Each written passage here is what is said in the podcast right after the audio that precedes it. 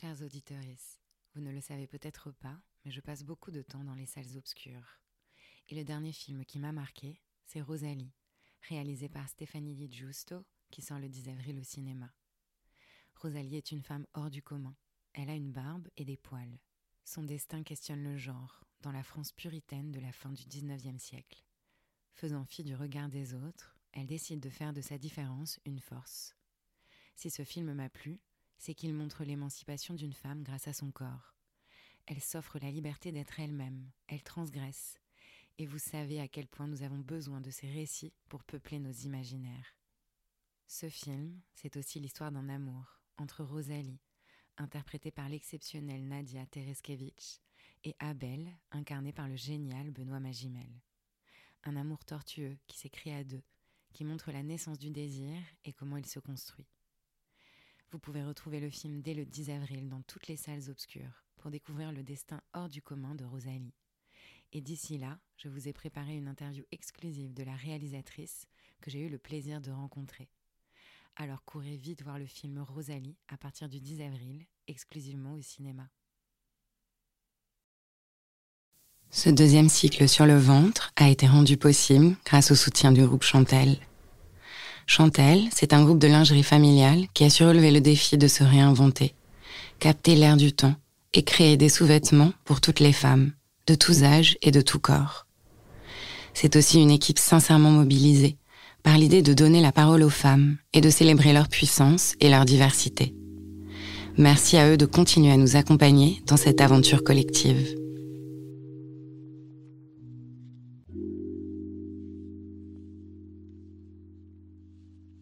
Je pensais qu'un jour, euh, je pourrais éclore de mon corps et du coup que je pourrais euh, sortir euh, de mon corps, un peu comme les énormes déguisements qu'il y a à Disney, voilà, qu'on ouvre dans le dos. Et en fait, pendant très longtemps, je, me suis endormie le soir en rêvant que le lendemain matin, j'allais me réveiller en dehors de mon corps. Dès que je vois une femme qui peut avoir un physique qui m'est similaire, qui peut me ressembler, ça me légitime dans mon droit de vivre et d'exister en société, quoi. ça fait un peu extrême, mais c'est un peu vrai aussi. Là où avant, par exemple, moi je sais que les premières images euh, de femmes euh, grosses ou de femmes avec un ventre en, euh, distendu, etc., ça me heurtait. Je trouvais ça inesthétique, je trouvais ça vulgaire, et j'avais vachement de mal en fait avec ce rapport-là. L'œil se façonne aussi avec le temps. Si on commence à être enclin à accepter les autres, bah, comment on est plus enclin aussi à s'accepter soi-même et à être beaucoup plus bienveillant avec soi-même. Dans cette nouvelle saison, je vous emmène là où tout commence, au fin fond de nos entrailles, au cœur du cerveau intestinal. Vous l'aurez compris, c'est du ventre qu'il s'agit.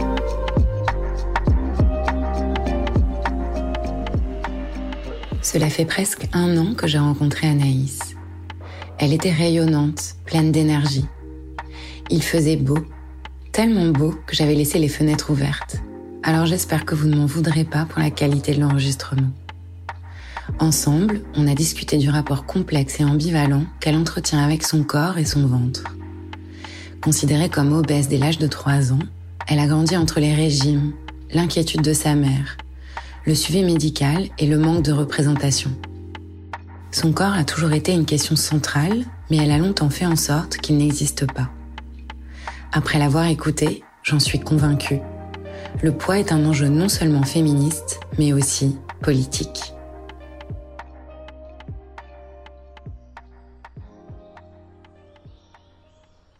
Je m'appelle Anaïs, j'ai 32 ans, euh, je suis une femme et j'ai la chance euh, de faire euh, dans la vie ce qui me passionne, d'aller rencontrer d'autres personnes et de créer des projets. Et j'ai la chance de le faire parce que j'ai rencontré donc Alice il y a 7 ans maintenant, euh, avec qui on a monté euh, une structure. Et en fait, c'est aussi euh, grâce à son regard sur moi, physiquement, qu'aujourd'hui, en fait, j'ai pu arriver, je dirais, à cet équilibre de vie pro et perso. Parce que je pense que mon rapport aussi avant à mon corps, avait beaucoup conditionné euh, la place que je prenais dans la société et notamment euh, d'un point de vue euh, professionnel et etc. Alors, le rapport au corps, pour moi, c'est quelque chose qui est euh, hyper... C'est un rapport qui est extrêmement complexe. Je dirais que euh, jusqu'à euh, il y a 5-6 ans, mon corps... en tout cas, j'ai fait en sorte plusieurs fois dans des étapes de ma vie de ne pas, de ne pas le considérer, de faire en sorte qu'il n'existe pas. Du coup, pour expliquer, moi, je, en fait, j'ai un je suis euh, obèse depuis l'âge de 3 ans. Euh, donc ça veut dire que depuis euh, ma toute petite enfance, mon corps a suscité en fait un certain nombre de problématiques liées à mon poids et à mon alimentation. Et du coup, j'ai connu donc des phases, plusieurs phases de régime avec des prises en charge où bah, du coup mon corps était la question centrale. Euh, puisque je devais absolument euh, perdre du poids. Et du coup, moi, j'ai fait beaucoup, beaucoup en sorte euh, qu'il n'existe pas. Voilà, je j'avais pas. En tout cas, moi, je m'identifiais pas. Et pendant très longtemps, j'avais un fantasme, même tout enfant. Je, je, pensais qu'un jour, je pourrais éclore de mon corps et du coup que je pourrais sortir euh, de mon corps, un peu comme les, les énormes déguisements qu'il y a à Disney, voilà, qu'on ouvre dans le dos. Et en fait, euh, pendant très longtemps, je, je me suis endormie le soir en rêvant que le lendemain matin, j'allais me réveiller en dehors de mon corps. Donc c'est un rapport qui est assez complexe. Et en même temps, je dirais que c'est pas toutes les parties de mon corps parce que comme tout le monde, euh, pareil quand j'étais petite, on m'a toujours dit que j'avais des très jolis yeux parce que j'ai les yeux bleus, et donc euh, que j'avais euh, que j'avais aussi un beau visage, mais que ce serait quand même mieux si j'étais plus mince. Et donc du coup, le reste, bah le reste, j'avais des cuisses qui se frottaient, un ventre trop gros. Le premier souvenir que j'ai vis-à-vis de mon ventre, en fait, mon ventre, il est, bah, enfin, comme tout le monde, il a son ambivalence. En fait, c'est à la fois euh, mon espace d'estomac, parce que j'adore manger, j'adore la, j'adore la, j'adore la food.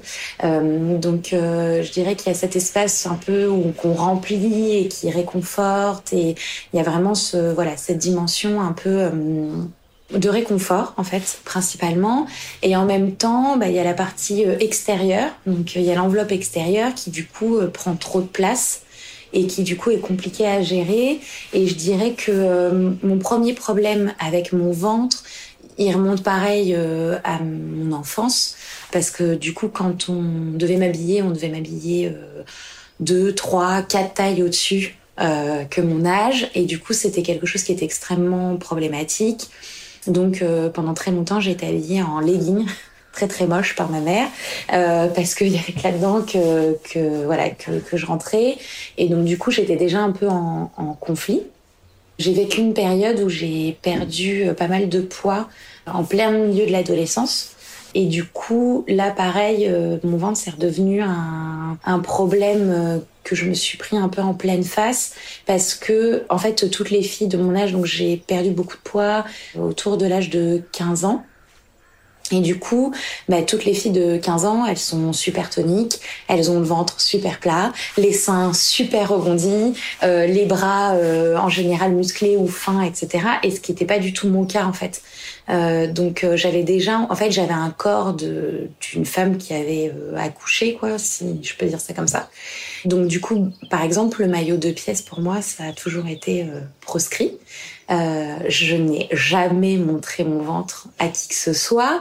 Et en fait, à la suite de cette perte de poids, j'ai eu une grosse reprise de poids, donc pendant toute la période du lycée. Euh, et du coup, cette grosse prise de poids a complètement déformé mon corps, et notamment sur la partie euh, abdominale, ceinture abdominale. J'ai en fait ce qu'on appelle un tablier. Donc c'est la peau du ventre qui retombe sur le haut des cuisses et qui vient en fait euh, du fait que bah, j'ai ma peau qui s'est complètement euh, distendue et que mes muscles à l'intérieur en fait ne, ne maintiennent pas assez fort ma peau. Donc en fait j'ai quelque chose qui est super inesthétique et qui m'empêche euh, de, de m'habiller, de me mouvoir comme je veux. J'ai consulté en fait pour me faire enlever mon ventre euh, pour me faire retirer mon ventre. Et du coup, ce qu'on a constaté, c'est que euh, moi, ma, mes muscles en dessous euh, de la peau, de la graisse, sont toujours présents. c'est pas la folie, mais ils sont là. J'ai pas, comme peuvent avoir d'autres personnes, des faiblesses en fait au niveau de la des muscles ou, ou le muscle qui peut s'écarter. Puis euh, voilà. Donc ça, c'est pas mon cas. Donc euh, j'ai pas, pas mal de chance. Mais en revanche, euh, bah, ça fait une espèce de forme assez difforme. Et ce qui est assez dingue, c'est qu'en fait, moi, j'ai j'ai repris en fait tout ce poids-là et j'en suis arrivée à ce point-là parce que pour moi, il n'y avait pas de demi-mesure dans le poids. En fait, en termes de représentation, quand euh, moi j'avais, euh, je sais pas, 12, 13, 14, 15 ans, c'est soit tu étais une femme super et tu faisais un 34, 36, 38 grand max, euh, soit tu étais grosse. Et en fait, comme il n'y avait pas d'entre-deux, bah je me sentais pas à ma place, je me sentais pas représentée et du coup je me disais bah un peu foutu pour foutu, bah tant pis quoi, je me laisse aller. Puis bon après il y a tout ce qui est lié à l'adolescence, la nourriture etc mais qui sont des problèmes un petit peu plus un peu plus complexes. Mais quand même globalement il y avait cette dimension là et en fait par exemple moi je me suis rendu compte qu'une femme pouvait avoir du ventre genre l'année dernière. Parce que pour la première fois j'ai vu des nanas qui portaient euh, des culottes de règles et en fait on voyait euh, à travers le tissu bah, que le ventre était pas plat du tout. En fait il y a un il y a un petit bourrelet et je me suis et là j'ai halluciné en fait et je me suis dit ah bah c'était et en fait j'étais normale enfin peut-être plus grosse que la moyenne mais j'étais euh, un être humain normal. J'étais pas euh, ni difforme euh, ni en dehors des codes etc c'est juste que j'avais pas euh, pas compris que c'était possible en fait.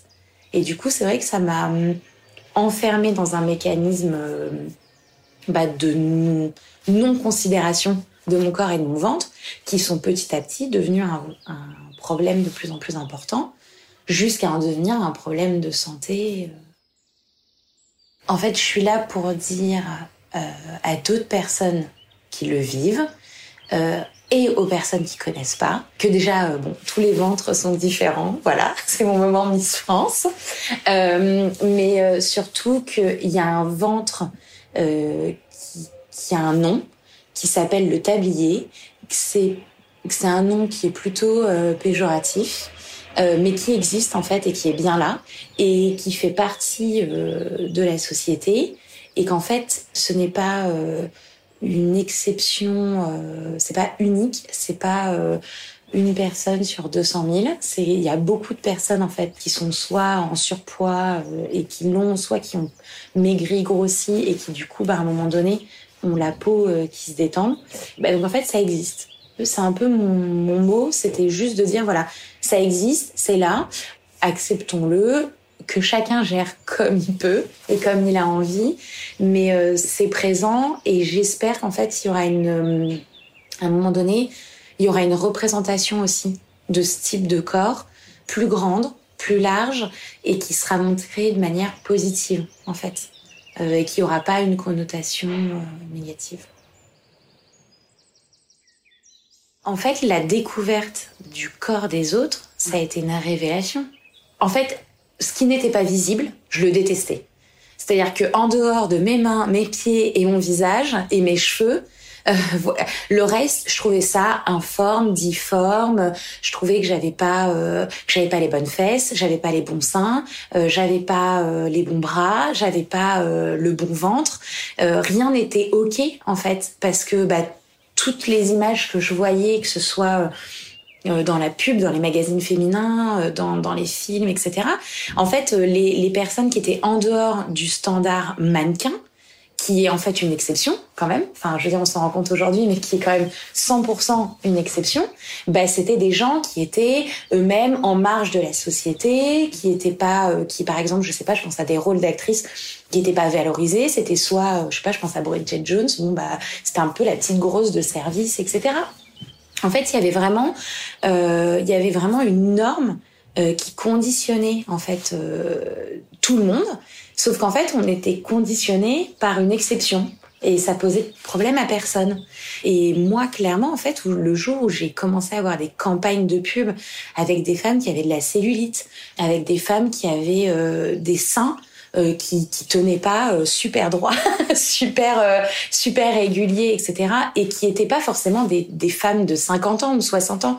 Ben ça a changé complètement ma perception. En fait, c'est à partir de ce moment-là où j'ai pu me regarder dans un miroir et de me dire, bah j'ai pas l'impression d'être un animal de foire en fait. Enfin, et je pense que, enfin, sans ce mouvement-là, j'aurais clairement pas la vie que je mène aujourd'hui en fait. Et ça, c'est, enfin, ça me paraît dingue en fait de d'y penser aujourd'hui et de me dire que que en fait c'était acquis, que c'était validé.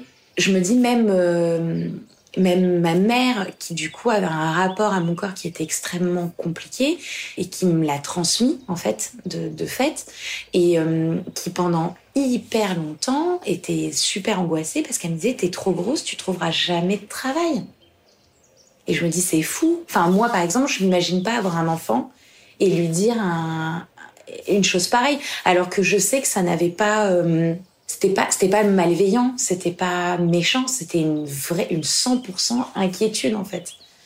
Et, euh, et je me dis, bah, notre société, euh, il y a quand même un, un bond là, il y a une marche qui est en train de se, construire et de se passer qui est assez spectaculaire, quoi. Et, euh, et je pense, en fait, et je pense que individuellement, chaque personne qui a une singularité, et a priori on en a plutôt chacun une, en fait, se retrouve dans, ce mouvement. Enfin, je me dis que c'est nécessaire et, primordial et hyper important. Et, ce que je pense aussi qui est assez extraordinaire, c'est que surtout, enfin, de toute façon, il n'y a pas, euh, faut pas se leurrer. La représentativité, on la voit dans le grâce euh, aux marques, en fait. Et euh, le, fait qu'à un moment donné, euh, nous, en tant que citoyens consommateurs, on ait pu imposer, orienter et éduquer les marques justement à permettre euh, plus de visibilité et de représentativité, ça aussi, ça, voilà, ça, ça nous transforme dans notre position et dans notre rapport aux autres, quoi. Donc c'est pas le, c'est pas le ventre euh, de l'intérieur, c'est plutôt le ventre de l'extérieur et, et ce qui signifie, quoi le rapport au, à mon ventre, euh, la seule chose que je partage, c'est le fait que je ne veux pas qu'on le voit, par exemple, en photo, et que c'est un enjeu euh, quand je m'habille. Euh, C'est-à-dire que ça devient euh, tout un rituel de trouver la bonne combinaison de pantalon, de robe, de haut qui va faire que on va pas voir mon ventre ou en tout cas ça va être diminué au maximum ou en tout cas ce sera pas euh, aussi difforme que ce que moi euh, je le perçois. Donc euh, voilà. Mais après c'est trop dur pour moi d'en faire un sujet, euh, vraiment quoi c'est pas possible.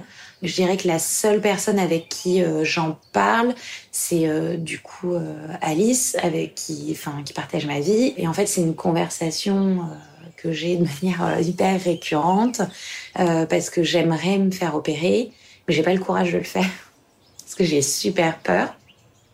Dans la vie intime, euh, mon ventre c'est un vrai problème parce que quand euh, si on touche, c'est, j'ai, enfin, je me sens inconfortable. Je me sens pas euh, capable d'être désirable ou sexy parce que bah ça reste quand même enfin voilà ça reste un élément qui pour moi est quand même difforme etc donc j'ai pas dépassé ça et en même temps j'ai quand même euh, l'impression d'être beaucoup plus apaisée parce que justement euh, dès que je vois une femme qui peut avoir un peu le un physique qui m'est similaire qui peut me ressembler, ça me légitime dans mon droit de, vivre et d'exister en société, quoi. C'est un peu, ça fait un peu extrême, mais c'est un peu vrai aussi. À chaque fois qu'il y a un pas euh, qui est fait, ça me, voilà, ça me conforte et je me dis, ah bon bah, ça va, c'est ok, quoi. Là où avant, par exemple, moi je sais que les premières images euh, de femmes euh, grosses ou de femmes avec un ventre en, euh, distendu, etc., ça me heurtait je trouvais ça inesthétique, je trouvais ça vulgaire et j'avais vachement de mal en fait avec ce rapport-là. Et petit à petit, en fait, à force d'éduquer mon œil, en fait, d'éduquer mon regard, c'est pour ça aussi que je pense que c'est hyper important de bah, d'essayer d'en parler et de le montrer surtout parce qu'il n'y a rien de mieux que l'image en fait pour ça. En fait, l'œil se façonne aussi avec le temps et c'est assez dingue. Euh, du coup, comment si on commence à être enclin à accepter euh, les autres, bah comment on est plus enclin aussi à s'accepter soi-même et à être beaucoup plus bienveillant avec soi-même. Donc en fait, c'est une espèce de dualité là, euh, comme ça que je mène par rapport à mon ventre où où je suis un peu en balance. J'aimerais bien qu'il soit plus là pour être comme tout le monde et en même temps, bah ça fait partie de moi, donc j'ai peur de l'enlever. Et enfin voilà, c'est cette espèce de, ouais, c'est assez marrant. Je sais pas si c'est parce que moi je me présente euh, différemment, mais puis peut-être aussi c'est une question d'âge. Enfin, peut-être aussi qu'on n'a pas la même assurance euh, à 15 ans, à 20 ans, euh, à, à 30 ans. Enfin voilà. Mais disons que déjà j'ai plus j'ai plus l'impression de lire la répulsion dans le regard de l'autre. Et ça, c'est un élément qui est hyper important. Donc, comme il y a plus ce regard un peu descriptif, là, qui vient détailler tout ça, bah, du coup, moi, je suis moins euh, avec moi-même. Et du coup, j'arrive à me dire que, bon, bah, ce ventre, il est là et qu'il fait partie d'une histoire.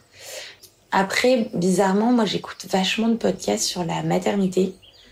Euh, je pense aussi que c'est lié au ventre en fait. Je pense que c'est, enfin je l'avais jamais euh, analysé, mais c'est en, discutant là que je me rends compte que je pense que si ça me passionne euh, autant, c'est aussi parce qu'il y a un changement euh, physique qui est hyper important et que c'est j'ai l'impression d'avoir vécu en fait à plusieurs fois dans ma vie cette transformation physique très de en volume quoi très importante. Et, et du coup c'est vrai que le fait de voir euh, notamment euh, des ventres de femmes enceintes après avoir accouché euh, des femmes allaitantes en fait de voir vraiment la féminité euh, de plus en plus exprimée comme ce que je disais avant en fait m'éduque éduque les autres et du coup permet d'avancer et je pense que peut-être que la, je trouve que c'est plus facile de le regarder avec le spectre de la maternité, bah parce qu'il y a un événement, voilà, qui est quand même euh, euh super beau, super porteur. C'est un sujet dont on parle beaucoup, enfin voilà, qui revient beaucoup. Et je pense que l'étape d'après ou peut-être pendant, sais, je sais pas, mais ce serait justement peut-être de transcender euh, ce côté-là et de parler en fait simplement des corps tels qu'ils sont. Et il y a aussi une dimension, euh, quand on est gros en fait, euh, on est aussi stigmatisé sur le fait que potentiellement on va être un poids pour la société parce qu'on on ne va pas être en bonne santé de notre propre choix. Et en fait, du coup, cette ambivalence, elle se retrouve aussi par rapport à son rapport à son corps c'est en fait c'est une espèce de balance qui est tout le temps euh, mis en exergue dans la société. Euh, il y a toujours l'ami euh, gros super marrant, super sympa, machin, mais bon en même temps il prend de la place, etc. Bah il y a toujours ce côté-là en fait, cette dualité-là qui naît et du coup dans son rapport au corps, il y a aussi cette dimension et donc je pense que si à un moment donné on arrive, je ne sais pas si on va y arriver de manière globale dans la société, mais à considérer qu'en fait euh, chaque individu a ses particularités et qu'en fait on en fait abstraction, que finalement c'est pas ça qui compte, euh, que c'est peut-être euh, les valeurs qu'on va partager, euh, euh, peut-être la manière dont on va s'enrichir les uns les autres, etc. Enfin, qu'on va, on va en fait, on va positionner euh, différemment son spectre. peut-être que c'est ça aussi qui va, qui va permettre de continuer d'avancer et du coup de, bah, d'alléger en fait un peu aussi ce poids-là. Sur 7 milliards d'êtres humains, 1,9 milliard d'entre eux sont en surpoids. En France, plus de 8 millions de personnes sont considérées comme obèses, soit 17% de la population. Pourtant, on ne les voit pas et on n'en parle pas.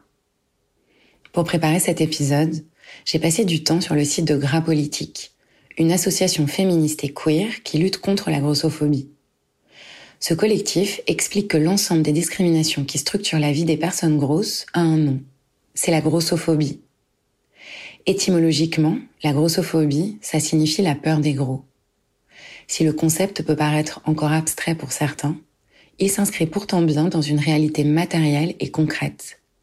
Des stigmatisations quotidiennes, l'hostilité du milieu médical, ou encore des discriminations au travail. Commençons par rappeler que dire qu'une personne est grosse, c'est ok. Ce n'est pas un gros mot, c'est un mot descriptif, sans jugement de valeur. Mais pourquoi on a peur des personnes grosses, et particulièrement des femmes grosses? Il y a sûrement plusieurs facteurs liés à cette peur, comme la santé. Alors qu'on sait qu'être en bonne santé, c'est bien plus qu'une taille, ça dépend du métabolisme et de facteurs génétiques. Mais je pense aussi qu'une femme grosse, c'est une femme en contradiction avec l'image de la femme petite, docile et soumise. Une image qui continue à perdurer comme un modèle désirable. Dans Beauté fatale, Mona Cholet résume Le corps est le lieu où peuvent s'exprimer la phobie et la négation de la puissance des femmes, le refus de leur accession au statut de sujet, ce qui explique peut-être l'acharnement sans borne dont il fait l'objet. Anaïs raconte le chemin qu'elle a dû parcourir pour réaliser que son corps n'est pas difforme ou anormal. En grandissant, elle n'a jamais vu de corps qui lui ressemblait. Parce que ces corps gros ne sont pas montrés, pas représentés, presque pas autorisés à apparaître dans l'espace public. C'est difficile de trouver des personnages positifs, des héros ou des héroïnes de fiction en surpoids.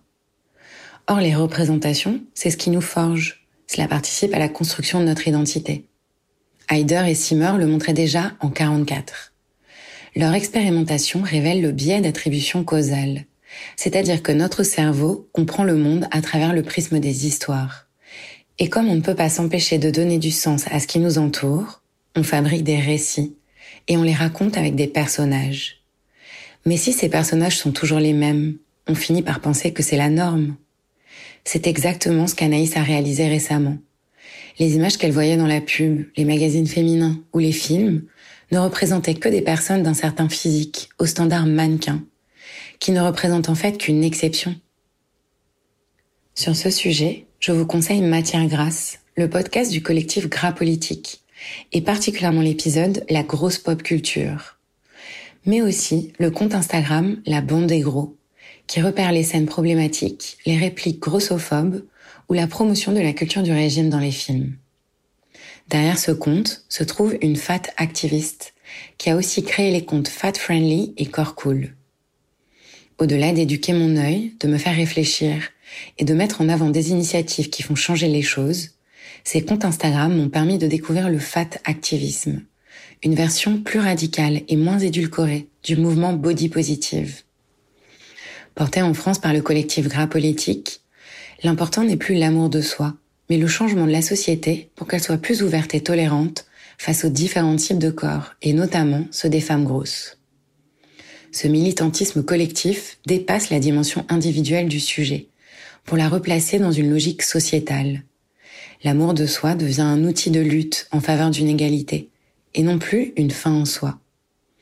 Ou comme le dit très justement l'artiste Caroline Caldwell, dans une société qui tire profit du doute de soi, S'aimer est un acte de rébellion.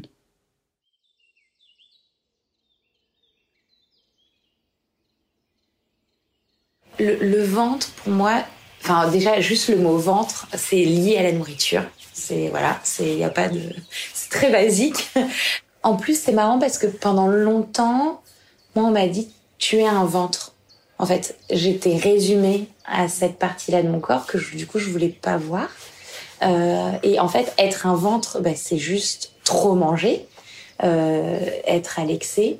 Donc voilà, je pense qu'en fait, le ventre, ouais, chez moi, ça fait écho à ça. C'est à ce trop et, et, à ce côté un peu d'aspiration là. Euh, alors, mon ventre, j'y pense tout le temps, en fait. Euh, j'y pense tout le temps parce que bah, souvent j'ai mal dans mes vêtements. Euh, donc en fait, c'est un, une source de, douleur. C'est un rappel à l'ordre et du coup, c'est un rappel à l'ordre qui ne me plaît pas beaucoup et qui du coup crée une forme de frustration. Euh, donc euh, voilà, qui entretient justement ce rapport de, dualité. J'y pense aussi parce que j'ai pas envie qu'on voit. Donc je, suis tout le temps sur le qui-vive de savoir ce qui va le mieux le cacher. Et euh, si j'avais un message, je dirais, euh, je sais pas, euh, prends un peu moins de place, prends un peu moins de place. Et en même temps, je sais que je, je pourrais aussi l'enlever, le faire retirer. Euh, mais en fait, l'implication du fait de le faire retirer est tellement, me paraît tellement énorme. déjà d'un point de vue physiologique, en fait, c'est une opération quand on coupe, en fait, donc on coupe les chairs, ils, ils aspirent la graisse et du coup, en fait, la peau qui reste vient se plaquer sur la ceinture abdominale, donc sur le sur les muscles. Et donc en fait, je pourrais me le faire retirer mon ventre, mais c'est une opération sur laquelle on peut perdre beaucoup de sang et sur laquelle il peut y avoir des complications et une durée de rémission de six mois. Et aujourd'hui, je suis pas encore prête à accorder six mois à mon ventre. Donc je sais pas. Peut-être, peut-être s'il prend un peu moins de place, peut-être que je serais prête à lui accorder six mois de ma vie. Mais euh, je, ouais, pour l'instant, j'en suis là. En fait, le rapport au corps, c'est un peu comme se fixer, c'est des objectifs euh, intellectuels qui sont inatteignables.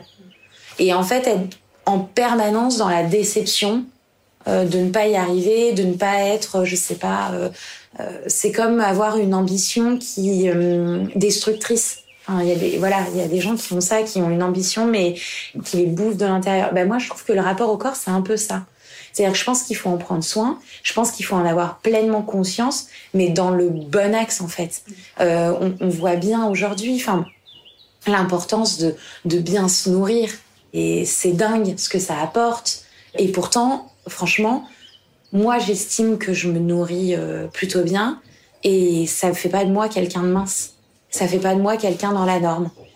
Et je trouve que ça, on pourrait aussi le considérer comme un spectre, en fait.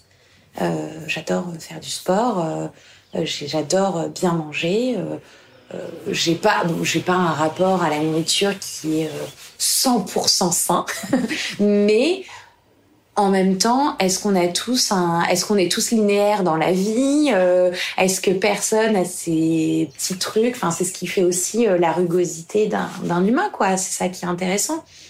Donc en fait, je trouve qu'on devrait juste euh, l'embrasser, le, valoriser et en fait l'utiliser de la meilleure manière qui soit. Et je me dis que bah j'ai pas encore trouvé quoi, mais je suis sûre que moi j'ai quelque chose à offrir enfin mon corps, enfin mon enveloppe corporelle a quelque chose à offrir aux autres en fait, qui n'est ni euh, ni un cas d'étude, ni un, une représentation, je sais pas, euh, de l'obésité ou qui, peut être une image, euh, je sais pas, peut-être que peut-être que mon corps il peut devenir source de réconfort, j'en sais rien, tu vois. Peut-être que moi j'ai un corps et un ventre qui est extrêmement doux et mou et que ça peut devenir euh, un espace d'accueil. Enfin, je sais pas, ça peut être. Euh, euh, ouais, c'est plus dans ce rapport-là.